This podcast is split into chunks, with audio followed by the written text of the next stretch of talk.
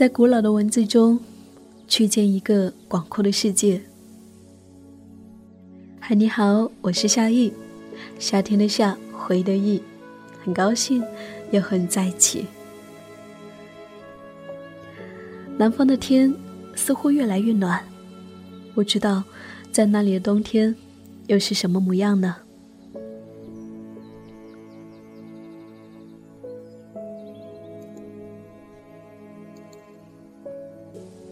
时代教宣着继续推进城镇化时，越来越多人失去了他们的村庄和故乡，被时代裹挟着，被迫开始另一种钢筋铁泥铸成的城市生活。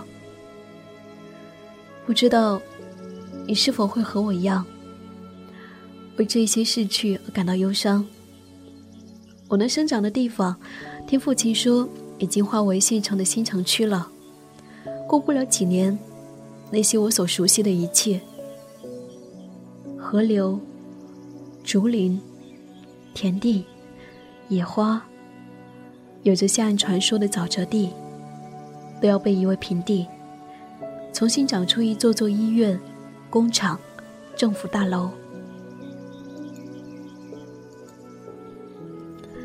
父亲和村民都感到高兴，因为那意味着将有一笔搬迁收入。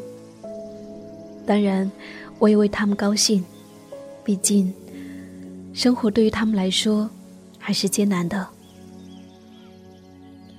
可是，在另一个层面，却意味着，我们出生的故乡将要永远消失了。我将永远找不到儿时生活的那些痕迹了。我的故乡的那些乡亲们，也将被分散开来，住进几十层的小方格里面，告别单纯的乡下生活。不知道，到时候他们是否会习惯。在今天，我想要跟你分享的书籍，来自于刘亮程的散文集《一个人的村庄》里，我们便还能够依稀看到故乡的模样。刘亮程写下的村庄，是新疆戈壁滩上的一个土窝子——黄沙梁，也是他出生的地方。在这里，他度过了人生最初的童年、青年。他种地。放羊，当乡农机管理员，劳动之余写一点文字，而几乎所有的文字，都在写这个他生活多年的村子。在这个村子里面，房子被风吹旧，太阳将人晒老，所有的树木都按照自然的意志生枝展叶。刘亮程说，在我二三十岁最寂寞的时光里。我稀里糊涂的写出了一部好书，那时候我能够听懂风声，可以对花微笑。我信仰万物有灵，作家就是那一种能够跟石头说话的人。我让自己单独的处在一个村庄的地老天荒里，静悄悄的听万物的灵说话。后来我说话时，感觉万物都在听。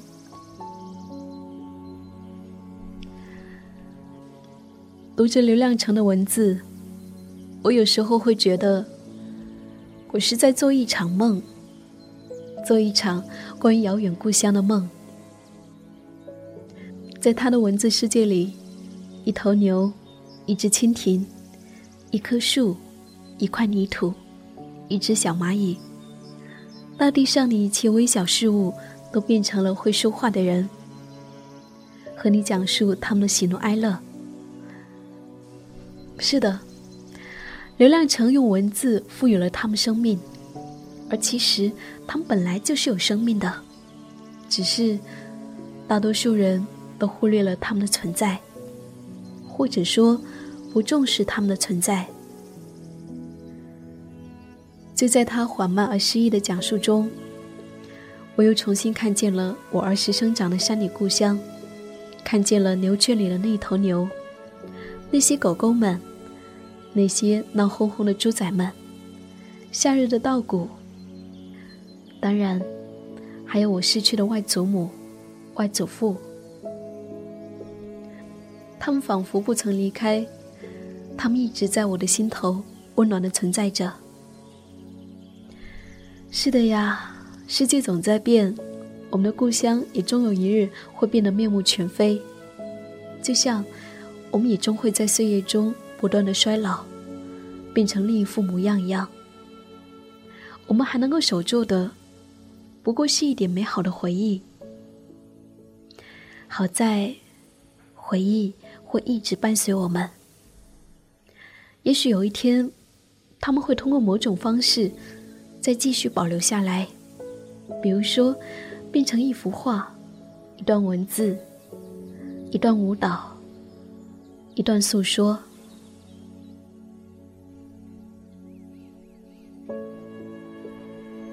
不知道，你的故乡是否也变了模样？你最美好的那些乡下的回忆，又是怎样的呢？也欢迎你来分享。那么接下来，我来打开刘亮程的这本书《一个人的村庄》，和你分享他的故乡和他内心的世界。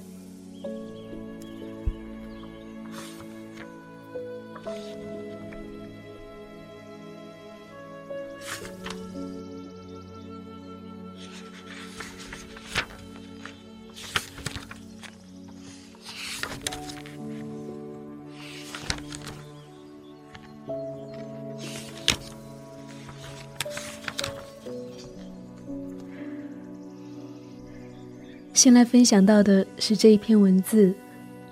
谁的影子？那时候，喜欢在秋天的下午捉蜻蜓。蜻蜓一动不动地趴在向西的土墙上，也不知哪来那么多蜻蜓。一个夏天，似乎只见过有数的几只，单单的在草丛和庄稼里飞。一转眼便飞得不见。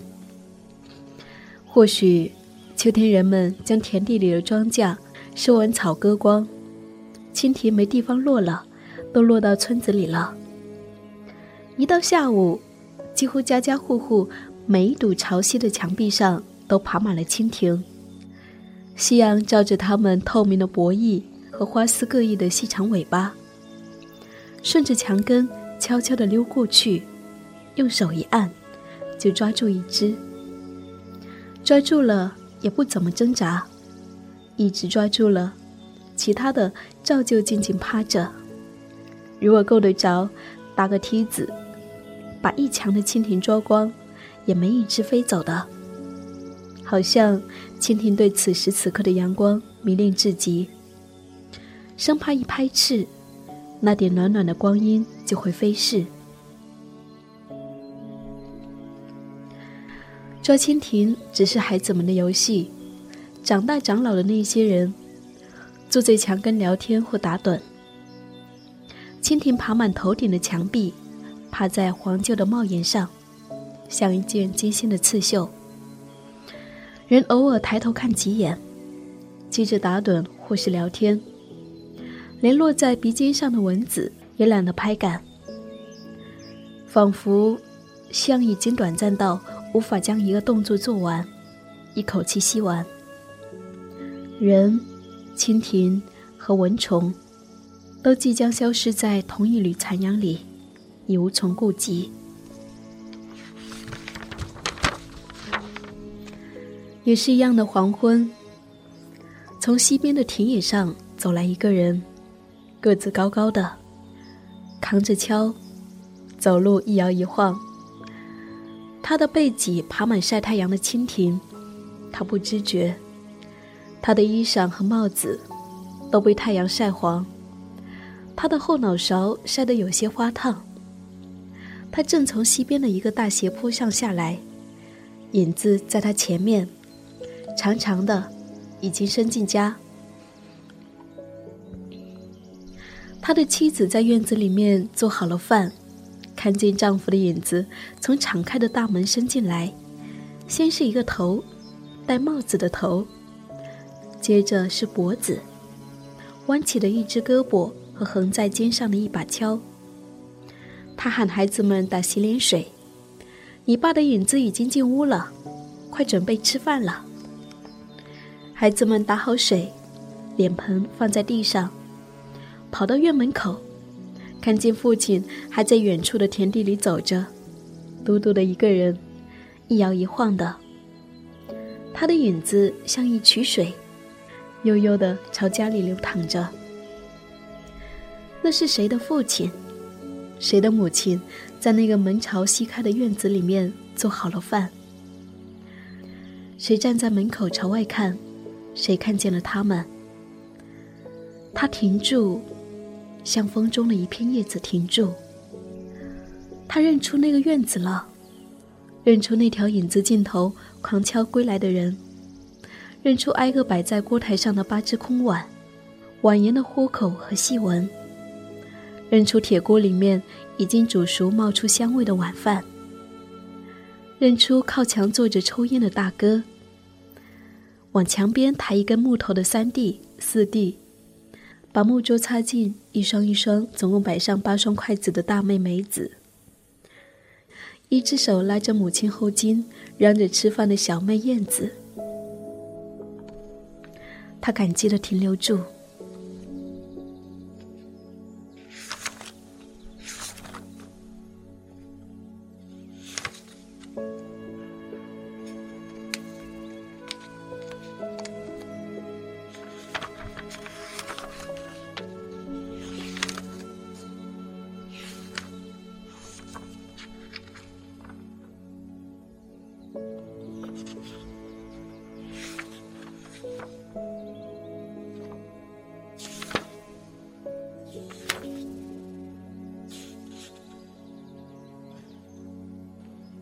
风中的院门，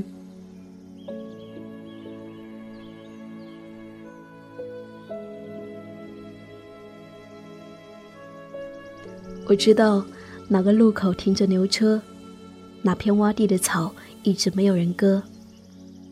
黄昏时，夕阳一撮一撮的移过村子。我知道夕阳在哪一堵墙上照的时间最长。多少个下午，我在村外的田野上。看着夕阳很快地划过一排排平整的高矮土墙，停留在那一堵立着一条斜缝、泥皮脱落的高大土墙上。我同样知道，那个靠墙根晒太阳的老人，他弥留世间的漫长时光。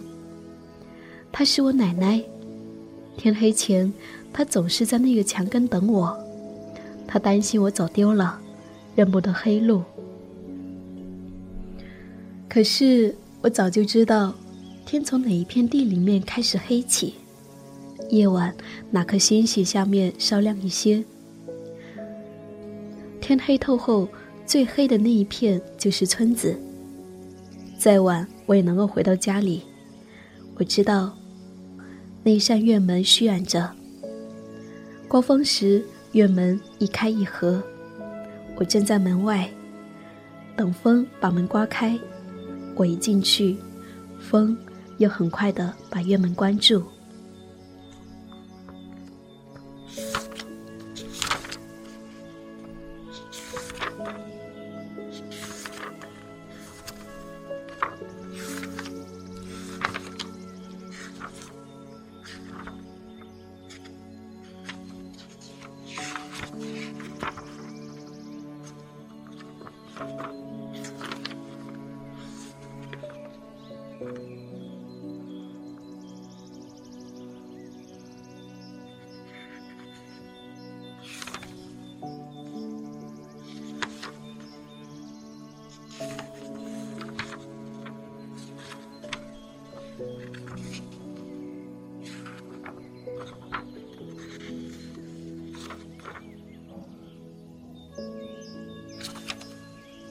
每天这个时辰，当最后一缕夕阳照到门框上，我就回来，赶着牛车回来，邀着羊群回来，背着柴禾回来。父亲、母亲、弟弟、妹妹都在院子。黄狗、芦花鸡还没有回窝休息。全是一样的黄昏，一样简单的晚饭，使劳累一天的家人聚在一起。面条、馍馍、白菜，永远我能够赶上的一顿晚饭，总是吃到很晚。父亲靠在背椅，母亲坐在小板凳上，儿女们蹲在土块和木头上。吃空的碗放在地上，没有收拾。一家人静静的待着，天渐渐黑了，谁也看不见谁了，还静静的待着。油灯在屋子里，没人去点着，也没人说一句话。另外一个黄昏，夕阳在很远很远处，被阴云挡住。没有照到门框上，天又低又沉。满院子的风，很大的树枝和叶子，飘过天空。院门一开一合，啪啪的响着。顶门的木棍倒在地上，一家人一动不动的坐在院子里。天眼看要黑，天就要黑。我们等这个时辰，他到了，我们还在等，黑黑的等。现在等家里的一个人，好像一家人都在，又好像有一个没回来。谁没有回来？风呜呜的刮，很大的树枝和叶子，接连不断的飘过头顶。风给你开门，给你关门。很多年前，我们都在的时候，我们开始了等候。那时，我们似乎已经知道，日后能够等候我们的，依旧是静坐在那一些永远一样的黄昏里，一动不动的我们自己。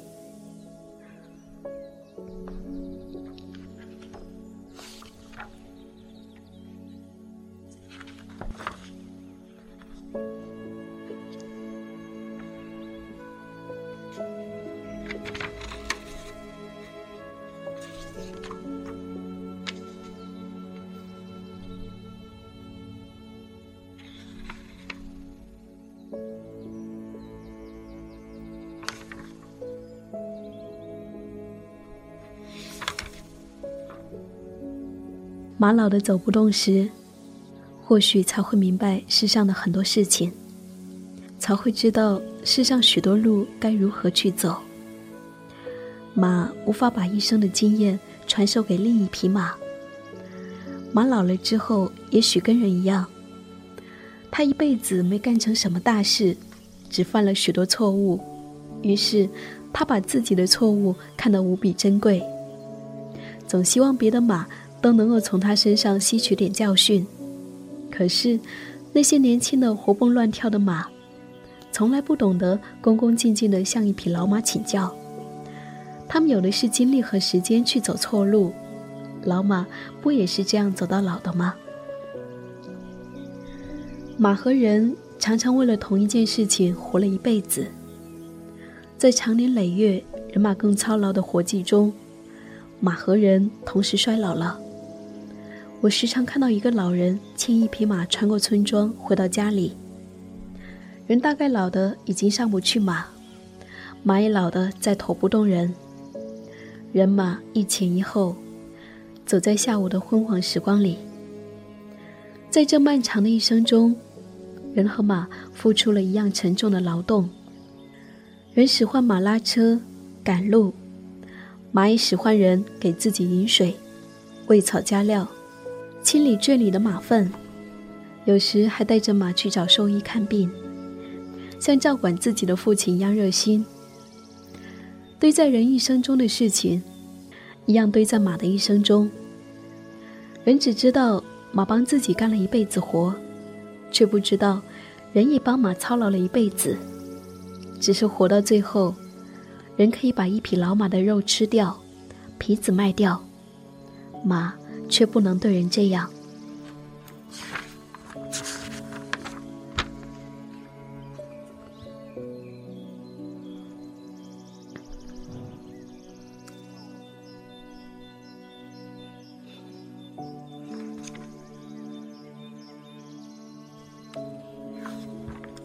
好了这些就是我读到的几篇还有很多很多文字。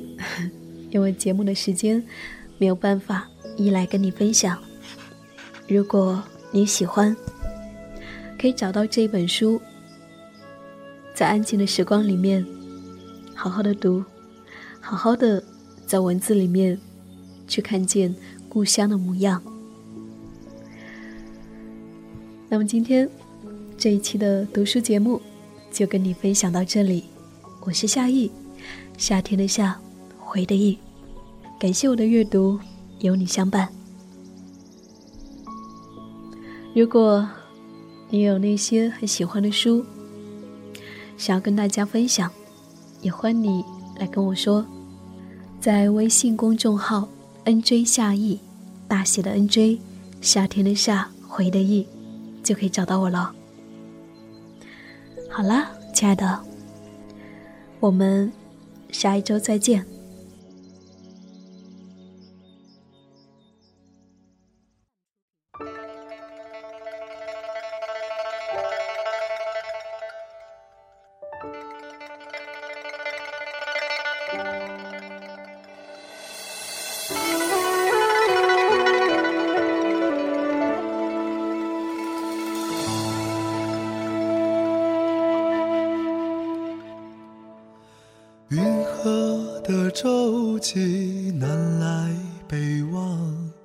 牵着白回过长江。北鼓楼遥望西京都的过往，看不尽满眼风光。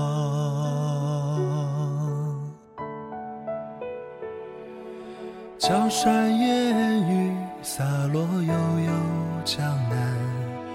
明月何时照我还？风涛千万里，青山水连天，却似将心一朵莲。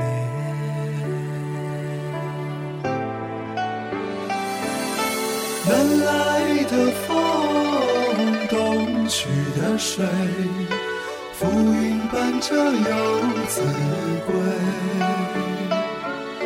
西窗的雨，归来的你，醉在故乡斜月里。南来的风，东去的水，浮云伴着游子归。西窗的雨，归来的你。醉在故乡斜月里。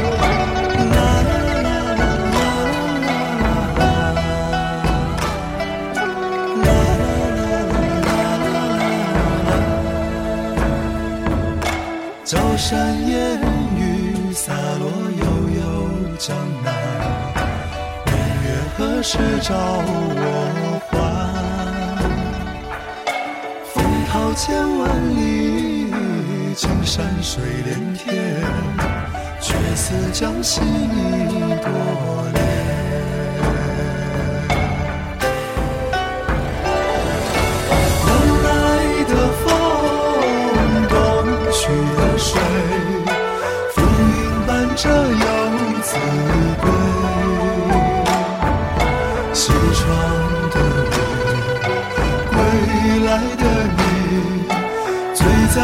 故乡斜月里，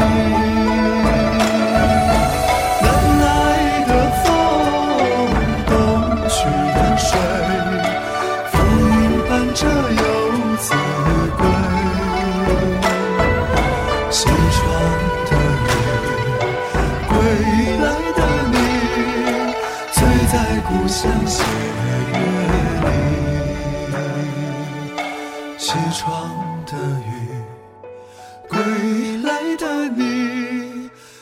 在故乡斜月。